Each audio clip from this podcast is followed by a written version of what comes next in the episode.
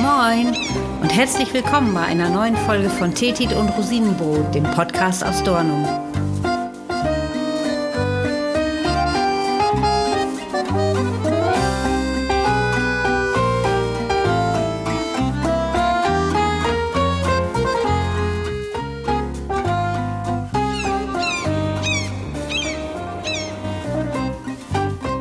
Die Geschichte, die ich euch heute erzähle, ist das wohl bekannteste Familiendrama Ostfrieslands. Das geschah so Ende des 14. Jahrhunderts. Damals herrschten in Ostfriesland mächtige Familienclans. Ihre Anführer waren Häuptlinge. Nee, nicht die aus Amerika. Also wir Ostfriesen nannten unsere Clanchefs nämlich schon viel eher Häuptlinge, auf Friesisch Hovetlinge, was so viel wie Anführer heißt. Stolz, mächtig und reich waren sie und wohnten in sogenannten Steinhäusern, die sie im Laufe der Jahrzehnte zu ganz passablen Burgen und auch prächtigen Schlössern ausbauten. Gott sei Dank, heute sind noch viele von diesen einmaligen Bauwerken erhalten geblieben. In Dornum stehen zwei der berühmtesten Burgen, Benigerburg und die Norderburg, die im Laufe der Zeit zum barocken Wasserschloss ausgebaut wurde. Und auch um eben diese Burg in Dornum rankt sich unsere Geschichte. Dabei spielt eine Häuptlingsfrau die Hauptrolle. Sie heißt Volke Kampana, im Volksmund auch Quade Volke genannt. Das Wort Quade heißt so viel wie böse.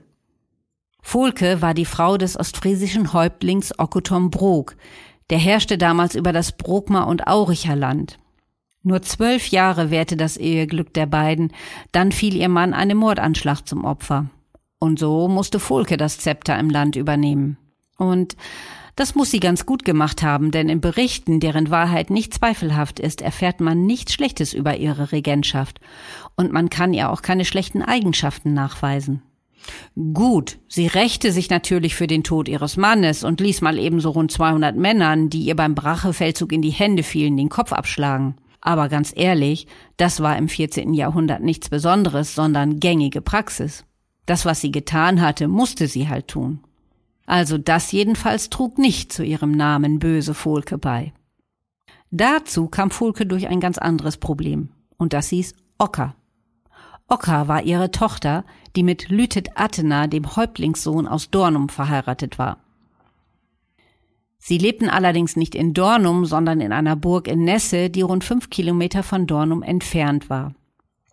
Lütets Vater, Hero Athena, war übrigens der Erbauer der Norderburg des heutigen Wasserschlosses. Ocker hatte den Dornumer Häuptlingssohn angeblich nur ganz widerwillig geheiratet, also Liebe war wohl zwischen den beiden nicht im Spiel. Und, so sagt es die Legende, hatte Lütet wohl den Verdacht, dass Ocker ein Verhältnis hatte. In einer anderen Version freilich heißt es, dass sie heimlich mit Piraten kollaborierte.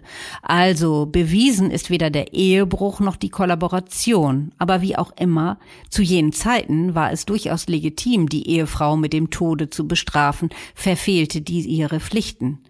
Aufsässigkeit war in jedem Fall strafwürdig und Ehebruch wurde nicht selten mit dem Tod geahndet. Jedenfalls der so angeblich gehörnte Ehemann hatte nun nichts Besseres zu tun, als seine Schwiegermutter, also Volke, um Rat zu fragen, was er denn nun tun solle. Und diese soll ihm angeblich geraten haben, die eigene Tochter wegen Untreue und Aufsässigkeit zu töten. Also, die eigene Mutter veranlasst den Tod der Tochter. Mich wundert's gerade, dass Hollywood die Geschichte noch nicht entdeckt hat. Und jetzt kommt der Legende zweiter Teil. Lütet hat daraufhin gemeinsam mit seinem Vater Hero Athena seine Frau Ocker tatsächlich ermordet. Entweder erwürgt oder erschlagen, da ist man sich nicht so sicher. Das wiederum war dann für Volke doch wohl zu viel des Guten oder besser gesagt Schlechten. Jedenfalls zog sie mit über tausend Söldnern nach Dornum gegen die Athenas, siegte und übernahm kurzerhand die Burgen in Dornum und Nesse. Sowohl Lütet als auch sein Vater ließ sie enthaupten. Soweit die Legende wahr ist. Ocker ist tatsächlich sehr früh und ganz plötzlich gestorben. Und angeblich sollen ihr Schwiegervater und Ehemann auch ihre Finger dabei im Spiel gehabt haben. Es kann sein, dass sie sie wohl eher aus Versehen getötet haben, aber genau weiß man das nicht. Vielleicht hat es Streit zwischen den dreien gegeben und Ocker wurde im Affekt getötet. Es ist alles etwas nebulös. Jedenfalls fiel Ockers Tod auch in eine Zeit, Als die Tombroks aus dem Brokmerland und die Athenas aus dem Dornumerland sich nicht gerade Grüne waren und sich sogar als Todfeinde gegenüberstanden. Ja, da waren wohl damals politische Machtspielchen und ganz schön viel Intrigen im Spiel. Und Verleumdungen, was Frauen betraf, waren gang und gäbe und eine oft angewandte Möglichkeit, sich unliebsame Frauen vom Halse zu schaffen oder in die Erbfolge einzugreifen. Hm. Jedenfalls bewiesen ist, dass die Norderburg nicht von Volke, sondern von ihrem Sohn Keno II. eingenommen wurde, und der ließ Lüttet und Hero Athena im Burghof köpfen. Und nicht unbedingt, um den Tod seiner Schwester zu rächen, sondern in erster Linie, weil die Athenas in Dornum Piraten Unterschlupf gewährt haben sollen. Mag ja sein, dass Volke im Hintergrund irgendwie mitgewirkt hat, aber die Befehle zu den Hinrichtungen kamen definitiv von ihrem Sohn. Egal. Der Volksmut sah Volke als Verantwortliche für den Tod ihrer Tochter und die zwei Hinrichtungen und stattete sie mit Zügen aus, die sie als grausame Frau erschienen ließen. Quade Volke, die böse Frau. Und was ist geblieben aus dieser Zeit? Na, schöne Burgen und Schlösser. Allen voran das barocke Wasserschloss Dornum, das heute eine Schule beherbergt. Aber Während einer Führung könnt ihr euch den prächtigen Rittersaal anschauen. Und die Benigerburg steht auch noch. Sie ist in Privatbesitz und heute ein Hotel. Nur die Burg in Nesse, also da, wo Ocker und Lütet gewohnt haben, die existiert nicht mehr. An der Stelle weist heute eine Infostele auf das Familiendrama hin. Und Volke Kampana? Die könnt ihr euch als in Stein gehauene Statue auf dem Vorplatz des Dornumer Wasserschlosses anschauen.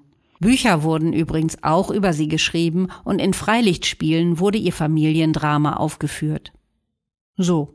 Und ich sag jetzt Mittelalter AD. Ich glaube, ich fühle mich in der Gegenwart doch wohler.